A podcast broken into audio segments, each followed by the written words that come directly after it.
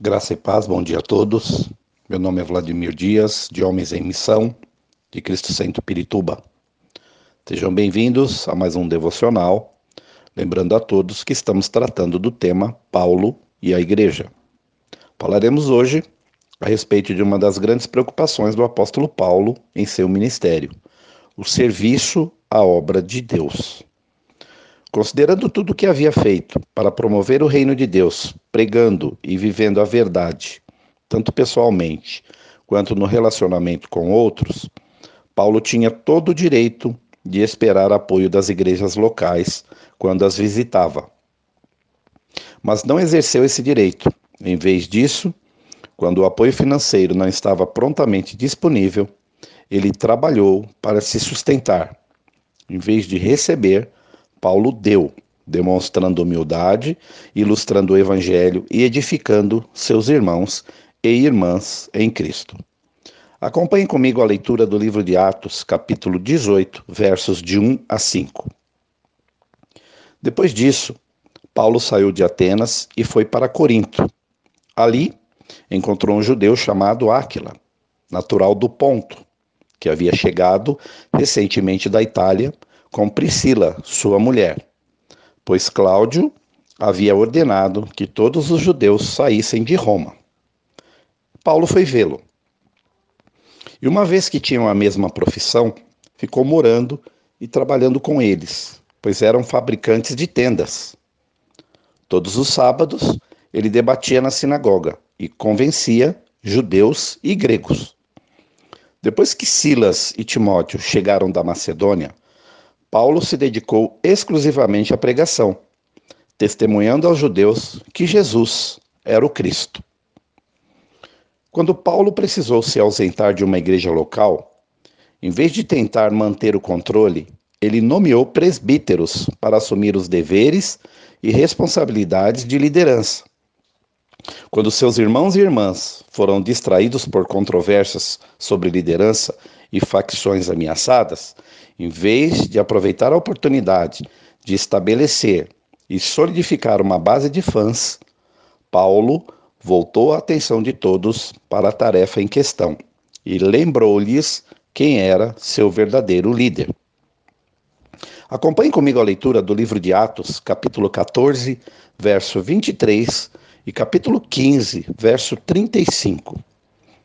Paulo e Barnabé designaram-lhes presbíteros em cada igreja, tendo orado e jejuado. Eles os encomendaram ao Senhor, em quem haviam confiado. Mas Paulo e Barnabé permaneceram em Antioquia, onde, com muitos outros, ensinavam e pregavam a palavra do Senhor.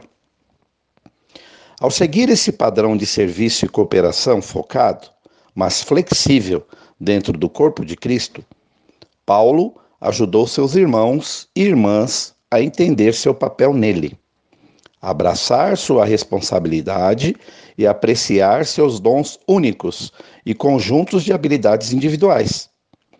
Quando ele chamou seus irmãos e irmãs em Cristo para viver a verdade do Evangelho, demonstrando o mesmo compromisso uns com os outros em serviço e amor. Eles não tiveram que perguntar o que fazer, ele havia explicado tudo e dado a eles um exemplo memorável a seguir. Acompanhe comigo a leitura da primeira carta aos Coríntios, capítulo 3, versos de 4 a 11. Pois quando alguém diz eu sou de Paulo e outro eu sou de Apolo, não estão sendo mundanos? Afinal de contas, quem é Apolo? Quem é Paulo? apenas servos por meio dos quais vocês vieram a crer, conforme o ministério que o Senhor atribuiu a cada um. Eu plantei, Apolo regou, mas Deus é quem fazia crescer.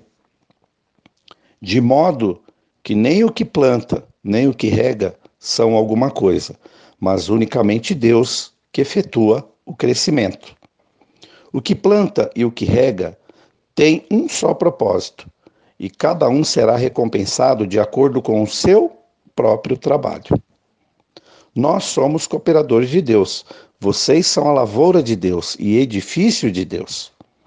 Conforme a graça de Deus que me foi concedida, eu, como sábio construtor, lancei o alicerce e outro está construindo sobre ele.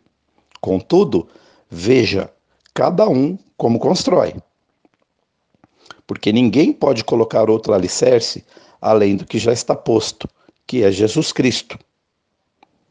Esta mensagem falou com você? Oremos. Senhor, permita que cada um de nós possa contribuir para a saúde e o bem-estar do corpo da nossa igreja local.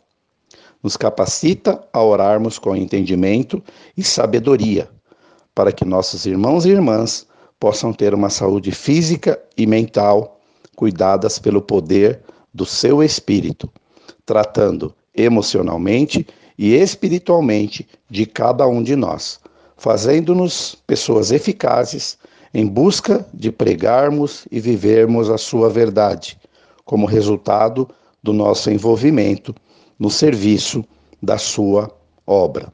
Em nome de Jesus. Amém. Deus os abençoe.